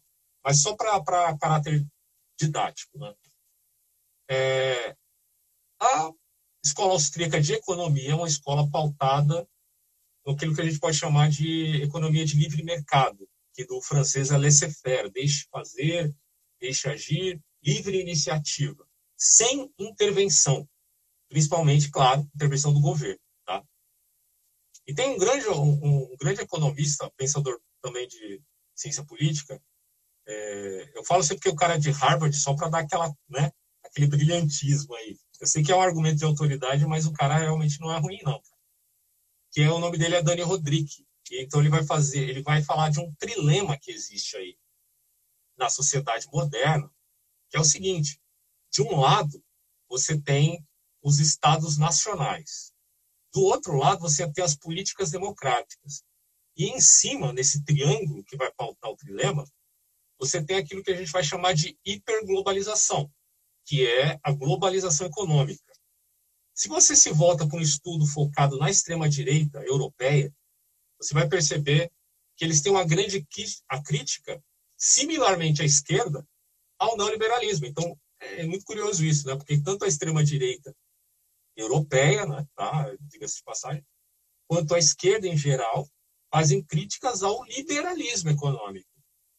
E por que, que eles fazem essa, esse tipo de crítica? Simplesmente porque a hiperglobalização, a globalização econômica implica em que qualquer tipo de mercadoria que você tem interesse de comprar, ah, se houver de fato essa liberdade, você vai fazer. Só que isso, de algum modo, vai afetar as empresas que são ah, do seu país ou da sua região. Tem, tem quem fale até de uma economia regional, né? quando a gente já está a passos largos de uma economia global. Esses caras, por exemplo, da extrema-direita, são mais regionalistas no quesito econômico. Só que é, o trilema desse autor, Dani Rodrigues, consiste no seguinte: você pode admitir Estados-nações se vinculem àquilo que a gente vai chamar de hiperglobalização. Isso seria ah, o que a gente chamaria de neoliberalismo, Escola de Chicago, Milton Friedman, Hayek, Mises na escola austríaca, etc. O que isso significa? Que eu abro mão das políticas democráticas, aquela coisa das pressões dos sindicatos e tal, deixa isso de lado, não fica muito preocupado com as, as empresas do seu país, e você vai abrir as fronteiras para que haja uma liberação econômica, as pessoas possam comprar e vender sem muitos uh, impostos, né? Se você comprar um PlayStation aqui no Brasil, cara, é, é porque você realmente tem um bom salário, porque é, é muito caro, cara, é um absurdo por conta de certas restrições de mercado, tá? Livre comércio. Agora, se há essa abertura, então você abre mão de um. Agora, se você não quer mais a hiperglobalização e quer se vincular a políticas democráticas, aí entra aquela coisa do Ciro Gomes, né? Que é um tipo neodesenvolvimentista. Você tem um vínculo entre um Estado-nação preocupado com políticas democráticas e o seu próprio desenvolvimento. Então você tem algumas restrições no que concerne ao que a gente chamaria de hiperglobalização. Só que tem uma outra esfera de pensamento que pode ser adotada aqui e que pode chocar algumas pessoas, que é o seguinte: por que não abrir mão do Estado-nação? E você fica, então, com um governo federalista mundial que admite políticas democráticas, que é o que o progressismo tanto deseja, porque, ao mesmo tempo que o progressista ele quer ser cosmopolita, ele quer também ter os seus direitos preservados. Né? A questão, por exemplo, de uma aposentadoria e tudo mais. Bom, num governo federalista do tipo global, seria possível. Tá? Você manter a hiperglobalização com políticas democráticas, mas, enfim, abrindo mão do Estado-nação. Mas fica a pergunta: quem hoje está disposto a abrir mão do seu próprio país, né? da sua nacionalidade, aquilo que se refere ao povo, à nação, ao governo. Isso aí é um dos debates que, que rola bastante lá fora, né, entre esses caras, e que se a gente pega o Jorge Soros, quando você percebe que esse cara tem ah, intenções de minimizar né, a soberania dos países, é porque certamente ele tem uma intenção vinculada aí a aquilo que se coloca como políticas democráticas e hiperglobalização. Só que aí, quando ele se faz, ele faz frente a um neoliberalismo, é justamente porque ele é contra a vinculação entre um Estado-nação. Não sei se está muito complicado aí, você pode me cortar, tá? Estado-nação com essa hiperglobalização. São coisas muito diferentes, é que as pessoas geralmente colocam tudo com uma, uma coisa só, mas tem muitas distinções que tem que ser feitas aí. Né? Uma coisa é Hayek, outra coisa é Jorge Soros, outra coisa é esse autor que eu mencionei agora, o Stiglitz, o Dani Rodrigues mesmo é um desenvolvimentista. Então, é, por aí, por esse tipo de debate altamente sofisticado em economia, é que a gente percebe que o mundo caminha assim, né, por um pensamento que possa considerar é, um, uma, um Estados Unidos global, por mais que isso seja estranho né, de início quando você ouve. Não sei se deu para entender, Entendi. mas pode esclarecer. Tá, tá, tranquilo. Aqui eu desligo meu microfone aqui justamente para não captar o som de fora, né? Ah, que às vezes passa um carro aqui, eu moro. Aí então eu desligo, então se eu não estou me manifestando é mais isso aí. Né? Mas aí eu vou me manifestando conforme você, a gente for conversando aqui. Então, assim, uh, baseado nisso também que você está colocando essa, até mesmo esse trilema que você apresentou e todas essas questões econômicas também, e olhando, é, como eu falei, como nós estamos falando sobre essa questão de engenharia social e ela evidentemente ela impacta a cultura, ela é usada também, como até mesmo você já falou, e isso qualquer um já que estuda um pouquinho sabe que a cultura pop mesmo ela é usada também para moldar a sociedade, orientar a sociedade, ensinar a sociedade, passar os valores né, do governo cidade, é só lembrar que o próprio Capitão América ele foi concebido a sua ideia no período do nazismo, né, para inspirar os soldados a lutar contra o Hitler e tudo mais assim. Então era tudo assim, os ideais ali que todo americano ali ele é, aderia, ele tinha como correto naquela época, foi sendo implantado pelos quadrinhos para motivar e impulsionar os soldados assim para isso aquele espírito daquele guardião ali, guardião azulado assim com aquele escudo assim para defender o seu país e foram movidos a isso, foram para a guerra. Então assim, diante de tudo isso a gente pode até entender que, de fato, como a cultura pop tem apresentado, nós estamos de fato diante de uma nova ordem mundial não é clara, igual a gente falou. Nós estamos aqui não numa perspectiva meramente conspiracionista, deslocada, nem nada, mas diante de uma que está orientada pelos fatos, uma boa filosofia e um bom acompanhamento histórico também. Então, é, essa é uma questão assim. De, o que eu poderia dizer é o seguinte: de fato existe intenção. Né? Como eu mencionei nesse livro aqui do, do Harari, né? quem leu esse livro sabe que esse autor aqui ele tem uma visão cosmopolita. Ele defende um governo mundial, né? Quer dizer, então se você está falando, se alguém fala que isso é conspiração, então você tem que estar tá, é, verificando aí que tem autores hoje que defendem esse tipo de ideal, tá? Klaus Schwab, George Soros, cada, cada um ao seu modo. Eu não estou dizendo que isso aqui é uma visão unilateral, tá? De todos eles, não é. Cada um tem uma, uma perspectiva um pouco distinta da outra, mas que se coadunam. Né? É, o próprio Nohara, tantos outros, tem essa perspectiva. Então, dizer que isso não existe, que é uma conspiração, que engenharia social é conspiração, o cara não entende nada, meu. É só, pô, é só você rastrear a coisa até o Conte, você vai ver que engenharia social é, faz parte, efetivamente, da, do progresso da sociedade. Quem é progressista, inevitavelmente tem que admitir que esse progresso só pode acontecer por conta de intervenções engenharia, né? Você atuar com inteligência sobre a sociedade. Mas quem que atua? São os aristocratas, aqueles que têm os meios, os mecanismos para tal. Né? São aqueles que têm a capacidade, não estou dizendo que de fato tem, mas não é o final. enfim, o que acontece é isso. Então, a conspiração não é. Por outro lado, existe aqueles que deturpam o, os dados que você consegue recolher mediante uma pesquisa até é, simples, porque nem nada disso é escondido, tudo isso é amplamente aberto ao público. É só você comprar os livros. O, Jorge Soros tem vários livros. Né? Você pode comprar os livros dele para entender o que, que ele pensa. O Klaus Schwab, que é o cara lá da. Eu esqueci agora. Mas, enfim, ele é um autor fundamental, cara, porque ele escreveu um livro sobre essa coisa aí da não só da ruptura tecnológica, mas por conta da pandemia, né, o que pode ser processado agora após isso. Porque a, a, se você pegar os problemas que existem hoje na sociedade moderna, eles são, não são só vinculados ao seu próprio país, né, eles têm um cunho global. Uma pandemia, por exemplo, a, o Brasil se tornou um foco pandêmico muito grande por, pelas negligências do governo. Isso a gente, eu, eu particularmente admito que sim. Houve negligência por parte do governo brasileiro, do Bolsonaro, referente a isso. Bom, ah, esse problema não se vincula apenas ao Brasil, porque se a pandemia continuar aqui e novas cepas do vírus surgirem, isso é um problema para o mundo, não é só para o Brasil. Né?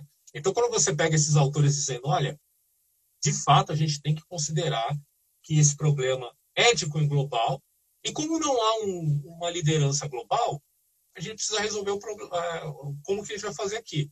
Só que o Klaus Schwab chega a dizer que não basta mais os acordos multilaterais, que há necessidade de fazer um processo de intervenção maior, né? e do tipo de um governo pautado como, como é a União Europeia, fazer isso agora em caráter mundial. Cara, é, isso tudo está deflagrado pelo próprio autor. Quem lê vai entender. As críticas que eles fazem, portanto, ao neoliberalismo, todos eles fazem essa crítica, esses caras que têm essa pretensão, é justamente por conta daquele trilema que eu mencionei. Porque o foco agora não é mais de um, um Estado que se abra ao mercado, se esquecendo das políticas democráticas, porque aí eles vão ser contra, já que a abertura é para o mundo, para resolver os problemas do mundo, superpopulação, é, pandemia, a ruptura tecnológica, dentre outros, né, há necessidade de um governo global, segundo esses autores. Quem não adere a isso vai ter que aderir, então, a essas restrições regionais. Né? Então, Sim, entendi. Estamos diante de um quadro, desse quadro, né? Então, Ou pelo menos. Posso dizer que é uma ordem. É, a gente pode dizer que isso é uma nova ordem mundial, Será que há esse afunilamento para se prescrever o que vai ser essa nova ordem mundial? A gente não tem ainda os dados claramente, tá?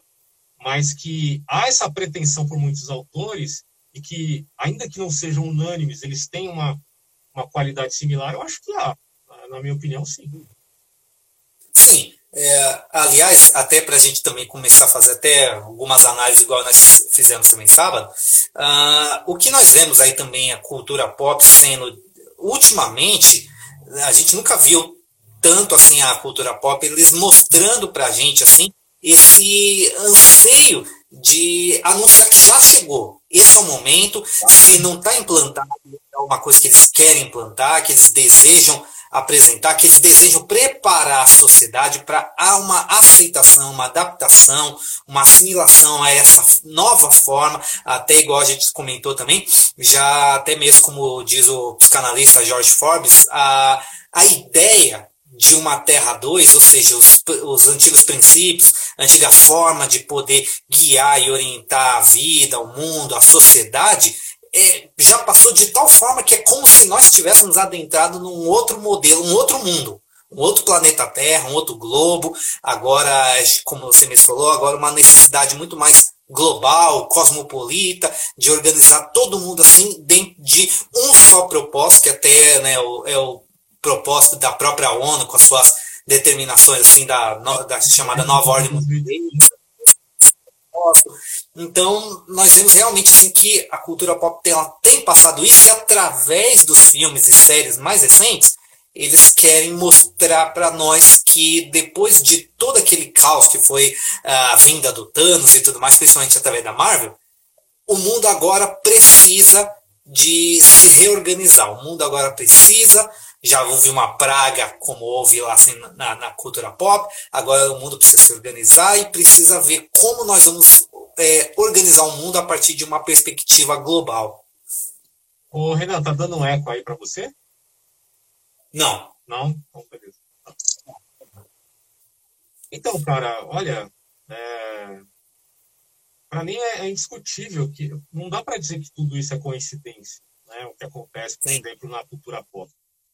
É... O que existe aí tem intencionalidade. Esse é o primeiro ponto a se considerar. Quando a gente rastreia do aspecto político, como já foi discutido aqui, que há um agente da história e que esse agente da história representa as minorias, é, segundo Herbert Marcuse, na sua obra Eros e Civilização, para quem já leu, sabe do que ele está falando ali. Né?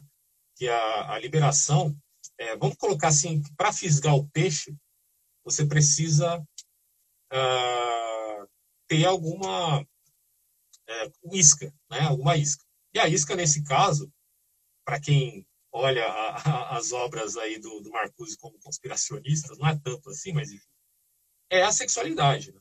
Então, uh, quando você tem ali na década de 60 em diante uma abertura maior à sexualidade, às suas transformações, aquilo de certo modo já representa né, um modus operandi, porque abre espaço, inclusive, para uma mudança de mentalidade. É, você faz psicologia ou estou enganado? Não? Mas, enfim, quando você começa a compreender. Gosto dessa área, né? Então, eu estudo meio que por conta. Beleza. Você deve conhecer aquele conceito de dissonância cognitiva.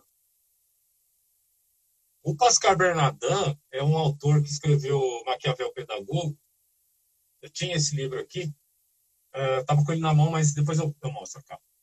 Esse autor é o seguinte, cara. Ele Hoje em dia as, as pessoas olham com meio torto, né? Porque isso aí foi muito apregoado pelo grupo Olavista, que, enfim, né, tem um vínculo com o bolsonarismo. O bolsonarismo hoje se tornou uma coisa assim muito malquista, né?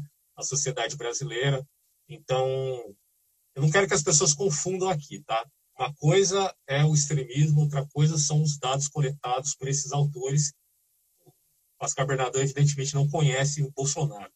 Eu imagino que não, né? Mas, mas a obra é muito interessante, cara, porque ela expõe efetivamente o que acontece ah, em termos de manipulação das pessoas.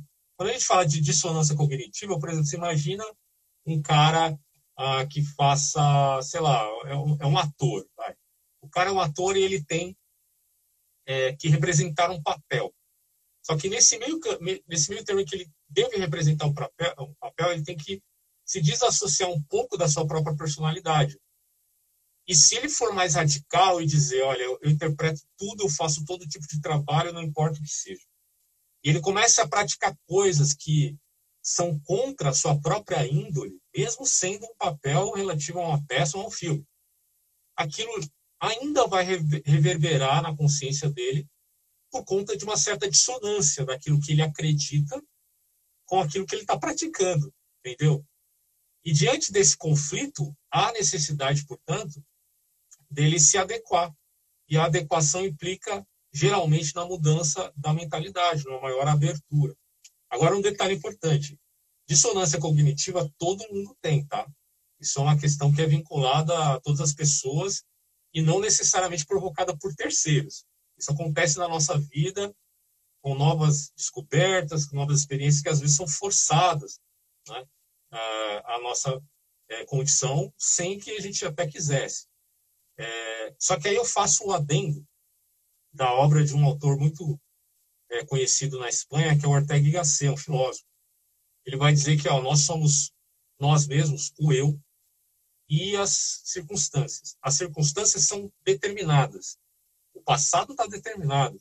E às vezes a gente vive uma condição ruim no presente também, que parece que está nos tirando né, a liberdade de agir de fazer as coisas. Só que ele vai ser enfático em dizer que não é só as circunstâncias que te determinam. Porque se fosse assim, você seria até pior que um animal. Né? Mas é o eu e as circunstâncias, é a síntese disso. Então, mesmo que haja esse processo de dissonância cognitiva provocado né, por esses grupos, ainda assim o indivíduo é que vai escolher em última instância. Né?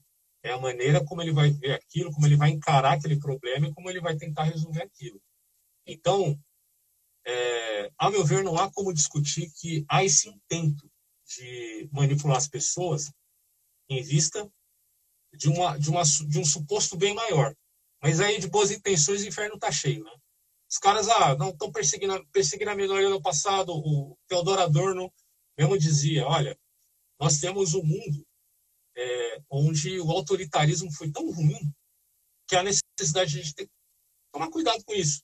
Só que ele não considera, infelizmente, a ambiguidade do termo autoridade, porque autoridade pode ser bom de um lado, conforme um determinado contexto, pode ser ruim do outro. Né? Essas coisas são ambíguas.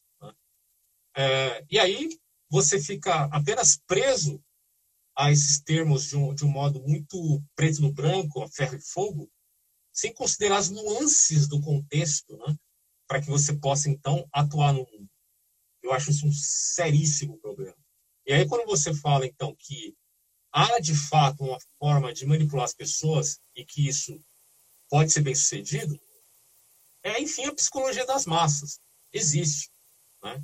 Só que, ainda assim, como indivíduo, as pessoas vão ter a sua própria responsabilidade diante disso.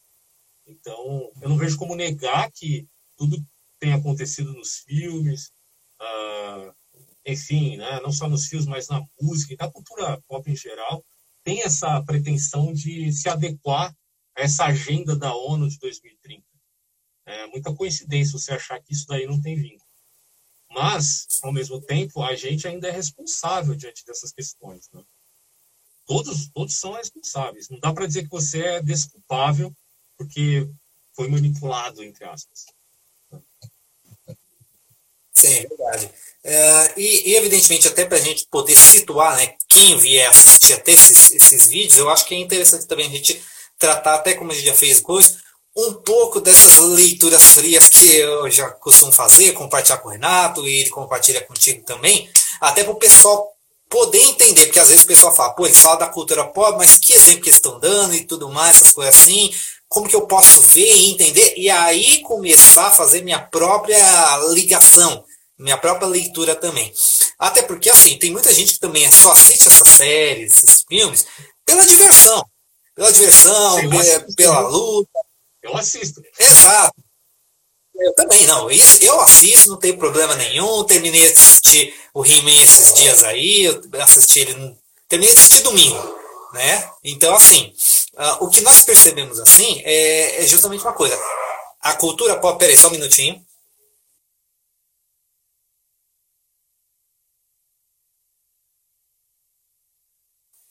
A cultura pop, assim, desculpa, foi só um detalhe aqui. Mas assim, nós, o que nós vemos assim é justamente assim, a cultura pop apresentando pra gente um modelo como eles querem apresentar, como que, é, como que vai ser o mundo daqui para frente. E é aquilo que eu já falei, pra, ao meu ver, ao que eu vejo, segundo o que eu penso, uh, essa questão de nova ordem mundial, é, o, o, o ponto de partida deles é, é a era do lugar de fala. Porque quando a gente vai para os filmes e tudo mais aí, é aquilo que eu já falei. Até quem assistiu Vingadores Ultimato vai ver que após o estalo do Thanos, o, a, o mundo não conseguiu mais ser o mesmo. Tem até uma cena icônica no filme que assim, ela é, é, é rápida, é curta, muita gente nem analisa ela, né? Ela passa batida ali, mas é um momento quando Capitão América ele está assumindo o lugar lá do Falcão que tinha sido sumiu no estalo e aí ele está numa roda ali de pessoas que ele está ajudando. Quem fazia isso era o Falcão, que ajudava a fazer um apoio, recuperação de pessoas que tinham saído do período de pós-guerra e tudo mais assim. E o Capitão América está ali ouvindo um personagem que até eles falaram assim, vai ser o primeiro personagem homossexual, gay, assumido na série. E o próprio, se não me engano, foi o próprio Joe Russo que fez, né, um dos irmãos Russo, que fez esse papel. Ele falou, eu tenho que fazer porque se nós vamos dar esse pontapé, ninguém melhor do que eu. E ele está ali contando ali o drama da vida dele, só que ele não entra em detalhes, mas você percebe que é questão ali de homossexualidade. O parceiro dele sumiu. E você percebe ali o Capitão América, que ele sempre tinha uma como orientar as pessoas, ele está perdido. Ele não sabe o que dizer. Ele fica meio sem graça, fica assim, olha, ele fala uma frase assim, clichê. Ou seja, o que eles querem mostrar ali? Que o símbolo dos Estados Unidos, o pelo loiro, o branco, é, heterossexual e tudo mais, de um outro passado, do passado, um símbolo do, até mesmo do conservadorismo norte-americano, não responde aos dramas da atualidade. Não é à toa que no próprio filme o Capitão América falou, eu não, não dou conta, como se estivesse falando, não dou conta do que vai vir, dessa nova realidade, eu vou voltar. Né? É o tal do espírito reacionário, eu vou voltar para o passado, romantista, tudo mais, vou viver lá, que eu não, não dou conta. Então a gente vai analisando isso daí e a gente vai vendo também nas próprias séries que se seguiram, Falcão e tudo mais, onde o símbolo norte-americano não estando mais, é necessário ser substituído pelo negro, pelo afrodescendente, que vai enfrentar ah, o fato de que não, você é negro, você é afrodescendente, você não pode, mas ele vai lá e assume o seu lugar. E a gente vai vendo outros, como no próprio Viúva Negra, como a gente já tratou, a questão do feminismo explícito e implícito em tudo ali, onde a figura do masculino é um ogro, é estúpido, só fala bobagem o tempo todo, e fica de fora do plano final delas. Ele não tem serventia nenhuma a não ser um amparo cômico da narrativa. E isso pode parecer que não, mas é para mostrar que no mundo do, é, organizado pelo feminismo, a figura do masculino não é nada mais do que aquela figura grotesca do homem macho, mas, macho no sentido de que é o machão e tudo mais, que se é, diz que ele é um tal, mas na realidade é um idiota, não acrescenta nada para a trama, só serve ali para ser um alívio cômico, que nós vamos ver isso daí sendo trabalhado também. Até o próprio conceito do multiverso, que é nada mais do que a palavra multiverso, né? É o que é o, o, o para nós é o correspondente à diversidade. É o mundo da diversidade. Essa nova era é, no, período da como que é? Nova era? Nova ordem mundial. É um, um mundo agora daqui para frente da diversidade onde essa mensagem da diversidade uh, das minorias ela está sendo implantada implementada acostumada no cotidiano das pessoas para que as pessoas estejam prontas para estarem recebendo toda essa bagagem cultural sendo ensinadas, da mesma forma que foi na época da, do nazismo, Capitão América, e as pessoas está sendo mudado e é direcionamento para frente, pós lá era o estalo do Thanos, aqui é pandemia, é justamente para orientar a gente nessa busca de uma nova ordem mundial, onde as minorias vão levar através do lugar de fala. Então, cara, o... uma coisa é importante dizer, né? Esclarecer esses temas e discutir, eu particularmente acho totalmente legítimo, certo? Essa é uma postura até do, do liberalismo clássico. Tá me ouvindo? Tá ouvindo? Agora tô, agora sim. É tá cortando o seu. Tá. Então. Retoma é, aí, por favor. É totalmente legítimo a gente discutir esse tipo de coisa e fazer uma síntese. Porque, como eu falei, é, o ponto de vista reacionário. Tá, tá ouvindo aí, né? Sim, sim. O ponto de vista reacionário ele também é muito problemático. Porque é aquela coisa de você não abrir uh, a discussão para o novo e deixar de lado e se voltar apenas ao passado que é uma forma, uma forma radical do mesmo, do mesmo monte do que é o progressismo, que se, que se desvincula completamente do passado, faz um corte, um, um parricídio, né, mata o He-Man e se volta apenas ao aquilo que, que será o novo, o melhor. Bom, mas esse novo e esse melhor também vai passar.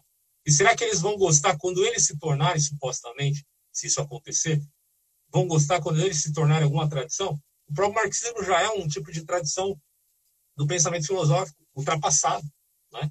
Então, o progressismo, ele nesse nesse sentido, tá? Ele é uma contradição de termos, né? Não faz não, não há como você se apartar nem do novo nem do antigo. Então, eu acho legítima a discussão na medida que seja uma discussão às claras e não mediante alienação, entendeu? Quando os caras fazem esse tipo de coisa em filmes, em séries, em desenhos, em novelas, em músicas, é, sem deixar deflagrado a coisa de que a discussão era aquela, eles estão tentando manipular as pessoas e aliená-las conforme as suas próprias ideias. Né? Então, poxa, será que é válido você alienar alguém, principalmente as crianças, os jovens e os pré-adolescentes? Será que é válido você alienar essas pessoas em vista de fazer um mundo melhor, eu acho totalmente injusto, incorreto e antiético. Porque se é para discutir esses temas, eu acho justo, então vamos discutir de uma maneira racional, às claras, esclarecendo os pontos, verificando o que é certo e o que é errado. Só que é aquilo, né? Quando o quando o Jorge Soares, por exemplo, os, os exemplos que eu estou usando, rompe com Karl Popper, que admitir a engenharia fragmentada por dizer que a pós-verdade pode enganar, então utilizar de métodos escusos como alienação em vista do bem parece ser algo válido para eles. Eu acho que isso é totalmente inadequado. Se o cara vai fazer uma obra que tem essa conotação, por exemplo, vamos pensar aqui no cristianismo? A cristianização do paganismo no passado. Ou algo mais recente, vai? vamos pensar aqui nos dois autores, o Tolkien e o C.S. Lewis, que são os dois autores que eu assim, mais aprecio, sabe, em termos até de literatura. E o Dostoiévski também, que é um que eu gosto bastante. Mas no caso do Tolkien e do C.S. Lewis, Eles fizeram uma obra uh, mítica que tinha conotações cristãs que não estavam muito claras ali. Só que todo mundo sabe que esses caras eram extremamente comprometidos com isso. Né? Então, é, estava deflagrado na obra deles aquilo que eles de fato eram, certo? Não havia intenção de alienar ninguém ao cristianismo por conta de você ler essas obras. Isso é totalmente diferente do que acontece com esse movimento progressista que quer enfiar a goela abaixo por alienação as ideias uh, relativas aí às práticas da, das minorias em vista de normalizá-las. Veja, eu não estou dizendo que o indivíduo, não estou dizendo que esse indivíduo que pratica isso, aquilo, aquilo outro, seja alguém condenável de forma alguma. Na sociedade ele tem que ser respeitado e a sociedade não é Deus, né? Ela não não pode julgar, condenar as pessoas para o inferno. Mas ao mesmo tempo você também não pode impor um comportamento aos, aos outros. Então acho que essa é a grande discussão que não admite síntese. Porque esse pessoal sabe que se eles começarem a discutir os pontos de vista deles com o ponto de vista de outras pessoas, é, por exemplo, com conservadores, há de se haver uma síntese aí. Né? Ou seja, uma, uma alocação melhor na sociedade do ponto de vista dele e dos outros. Mas eles são arbitrários. Esse é o problema. Então, quando você arbitra suas próprias ideias em vista de fazê-las prevalecerem sem o aval da racionalização, da discussão, como, de novo, eu uso aqui o Ortega, que eu gosto bastante dele, de você racionalizar as coisas de uma forma vitalista, né? não cartesiana.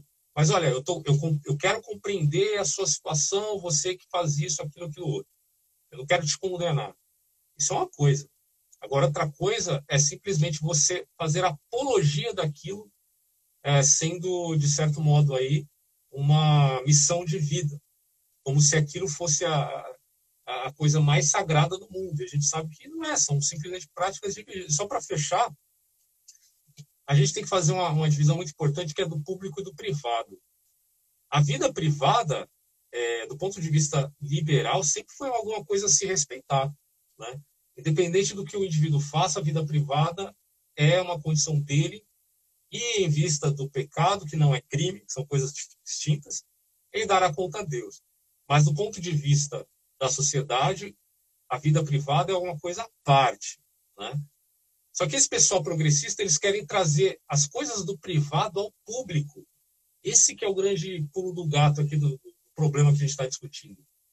Eles querem trazer a vida privada ao público e fazer apologia disso, propaganda disso. E fazer revoluções mediante esse aspecto. Então, tudo isso, cara, a sexualidade, a feminismo, enfim, a, até mesmo a questão da, da etnia, né, por, por importante que seja, são, para algumas pessoas, são massa de manobra. São utilizadas para fazer demagogia. Eles não estão necessariamente preocupados com essas pessoas, mas eles estão usando essa gente aí para fazer um processo que, segundo o que a gente está rastreando aqui, tem a ver com minimizar um pouco a soberania das nações aí, né, em determinado aspecto. Se é de fato esse o intento, é uma questão a se investigar com mais cuidado. Sim. Uh, então, até para a gente já caminhar assim com um fechamento também, o que nós vemos assim também nessa questão toda é aquilo que até a gente já falou aquela hora. Não há uma, uma síntese, não há uma busca de uma síntese, de uma perspectiva com a outra, uma ideologia com a outra, tudo mais a, o que há são agendas de poder Exato. conflitantes que não dialogam, que não, tem, não há possível uma dialética entre elas, nem nada, que uma quer impor a sua visão, seja uma visão mais reacionária, conservadora, uh, progressista, uh, o que quer que seja, até porque, até mesmo já é discutido, né, até através do próprio, estava vendo até uns vídeos até, do próprio Nando Moura, né, estava vendo lá sobre aquela questão lá daqueles é, como que é, aqueles símbolos lá feitos lá por supremacistas brancos, lá, pelo menos é o que ele diz, e tudo mais assim. Ou seja, o que nós vemos é, exato, exato, esse, esse símbolo mesmo, né? Ou seja, o que nós vemos assim, é, até eles falam também a questão sobre cultura alta, né? Alta cultura, né? Ou seja, de um lado nós vemos que é uma guerra cultural no, no sentido de querer usar de uma engenharia social para poder de um lado, uma é mais gradual, né? Essa da alta cultura, é algo mais gradativo. Eles pensam a longo prazo, através de, dessas questões supremacistas e tudo mais. Mas de outro lado também já é algo sutil através das mídias sociais, através de, de programas de TV, através de música pop, cultura pop, filmes e tudo mais. No caso, é justamente isso: agendas de poder que militam na cultura, não é? E não querem estar numa dialética, não é verdade? Exatamente, cara. É, o ponto é esse da, da discussão. É, são pessoas que querem arbitrariamente manter o seu ponto é, de forma a que ele prevaleça, sem discussão nenhuma, sem síntese nenhuma.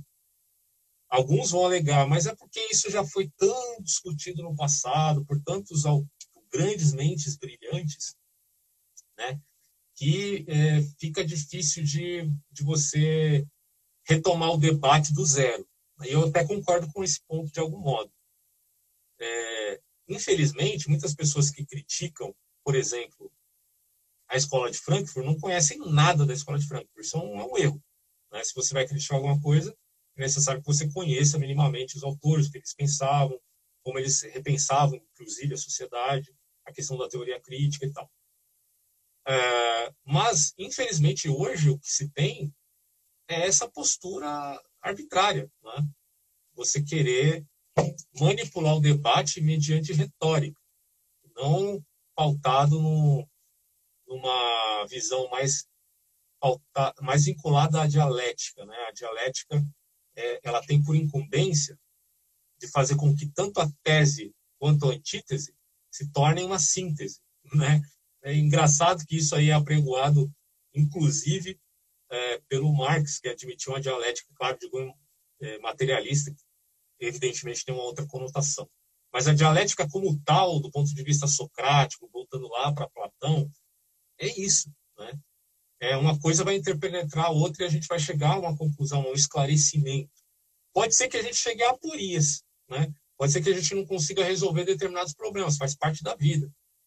Mas o problema desses caras é que eles não querem nem admitir né, de que a visão deles é imperfeita né, e que há necessidade da gente reconhecer isso e evitar os exageros. Né?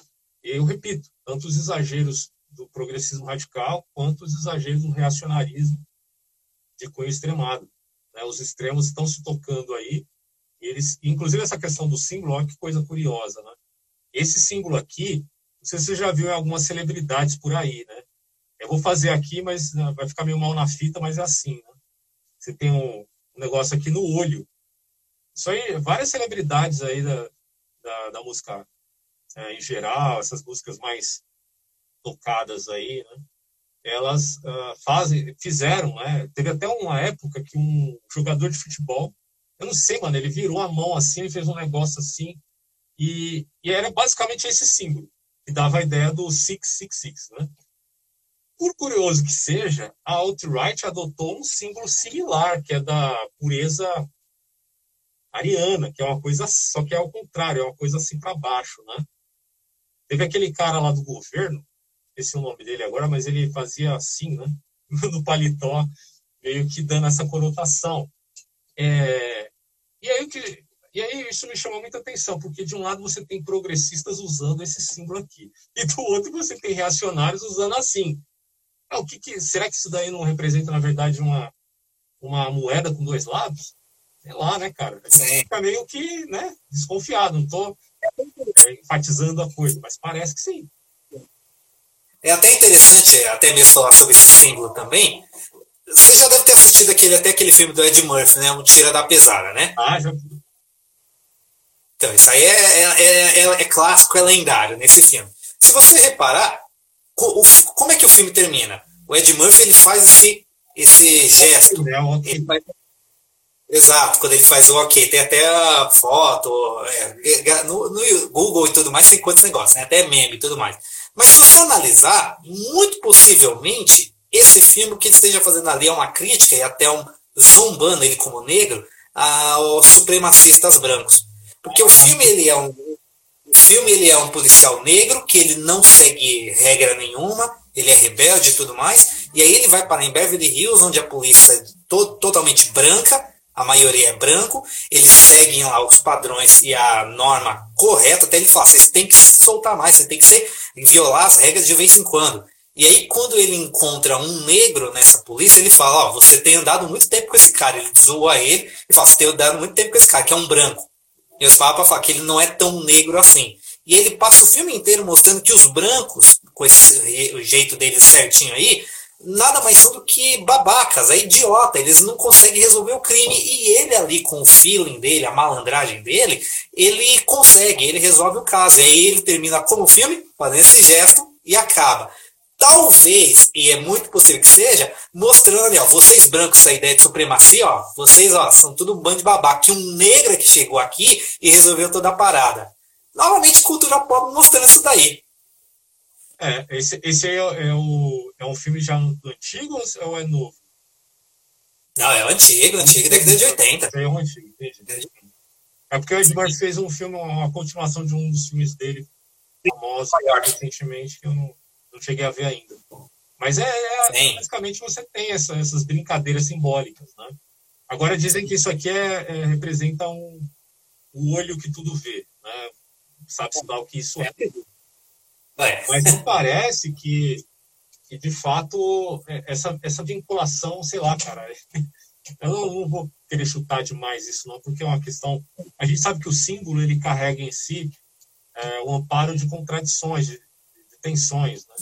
A, a, a, simbologia ela é diferente daquilo que a gente poderia chamar de conceito. Né? O conceito ele já é algo que representa um, um aspecto da coisa mas o símbolo em relação à coisa representa os seus opostos. É aquele negócio do yin yang, né?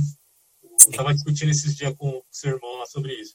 O yin yang é um símbolo que tem a sua peculiaridade e representa uma coisa e outra. É uma tensão que existe no próprio símbolo, que daí sim vai dar vazão ao conceito. E por incrível que pareça, né, é um símbolo que até então, eu também já usei isso aqui, é ok, né, normal, todo mundo usa.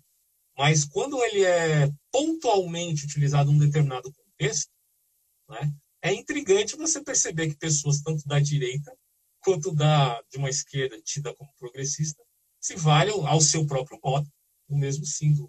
Né? É curioso, já que ele parece um 666 mesmo. Verdade. É pois é, cara. Então... Hã? É bem estranho, né? Sim. Muito, realmente assim é algo de você parar e analisar que não tá ali. Você fica na dúvida, tá ali por acaso ou não, né? Então é algo que você não tem como você saber realmente. Mas então assim, cara, uh, evidentemente que nós vamos ter outros papos assim, até para tentar esgotar isso aí, que esse assunto é, impossível, é impossível, não tem como. Mas assim, uh, olhando também, porque não tem como falar de tudo isso engenharia social, até para a gente já o, o último adendo aqui para a gente caminhar para o final, não tem como falar isso sem falar de bancada evangélica. Né? Totalmente ligada ao bolsonarismo, direita conservadora. Então, assim, uh, e querendo ou não, uh, ano que vem também é Lula e Bolsonaro, não tem jeito. O ringue está aí. As apostas sejam feitas porque é duelo de, de peso pesado ano que vem. Né? Então, essas são as duas opções para o ano que vem, não tem jeito não tem como falar disso daí. Então, dentro de tudo isso, assim, é onde que a gente situa a igreja e como que os verdadeiros fiéis realmente eles podem tentar ah, se enxergar, se enquadrar e, e tentar entender a, todo esse espectro aí dentro de uma dialética da palavra de Deus, do reino dos céus. Né? Porque é difícil, porque a bancada evangélica não pode falar que ajuda a gente, ou faz parte da gente, ou representa o reino dos céus.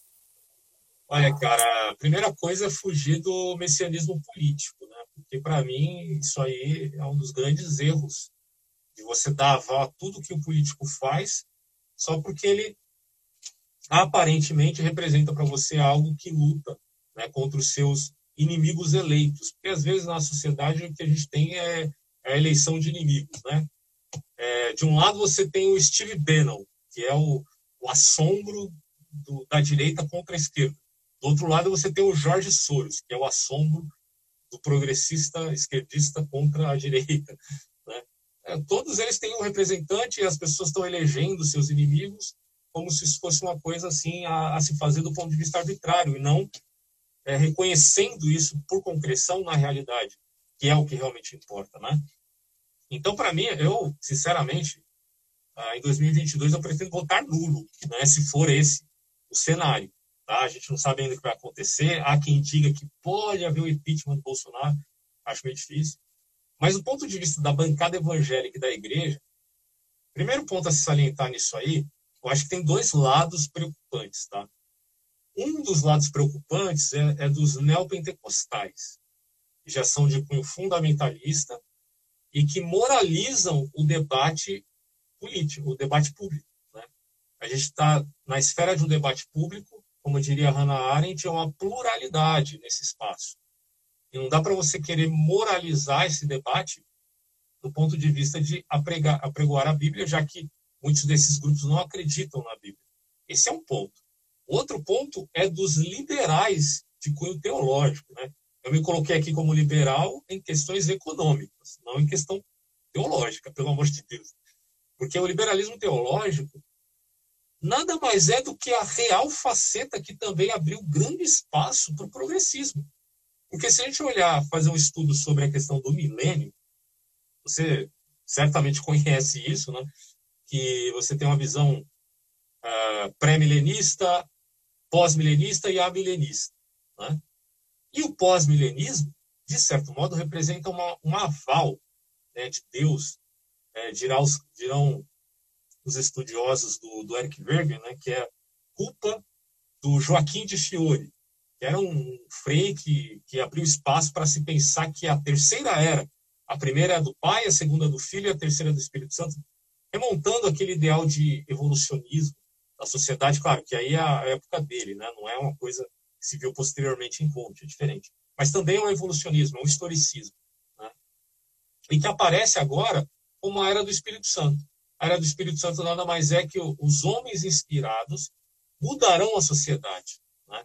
Isso era muito, muito forte no início ali da Revolução Industrial, antes da Primeira Guerra Mundial. Depois que houveram duas guerras, essa coisa minimizou bastante, as pessoas se desiludiram do pós-milenismo, mas hoje em dia há quem defenda isso. Né? Em pleno século XXI, há quem defenda o pós-milenismo, acreditando que o mundo vai, vai mudar por uma ação imanente do Espírito Santo no mundo? Mediante, claro, os homens. São os homens que vão fazer isso. Bom, é o mesmo que, é o mesmo que dá aval para o marxismo, é o mesmo que dá aval para o positivismo, qualquer outra linha que, que você queira se vincular e que represente uma revolução. Você, é, é muito importante a gente fazer uma diferença aqui entre um, revolução e reforma.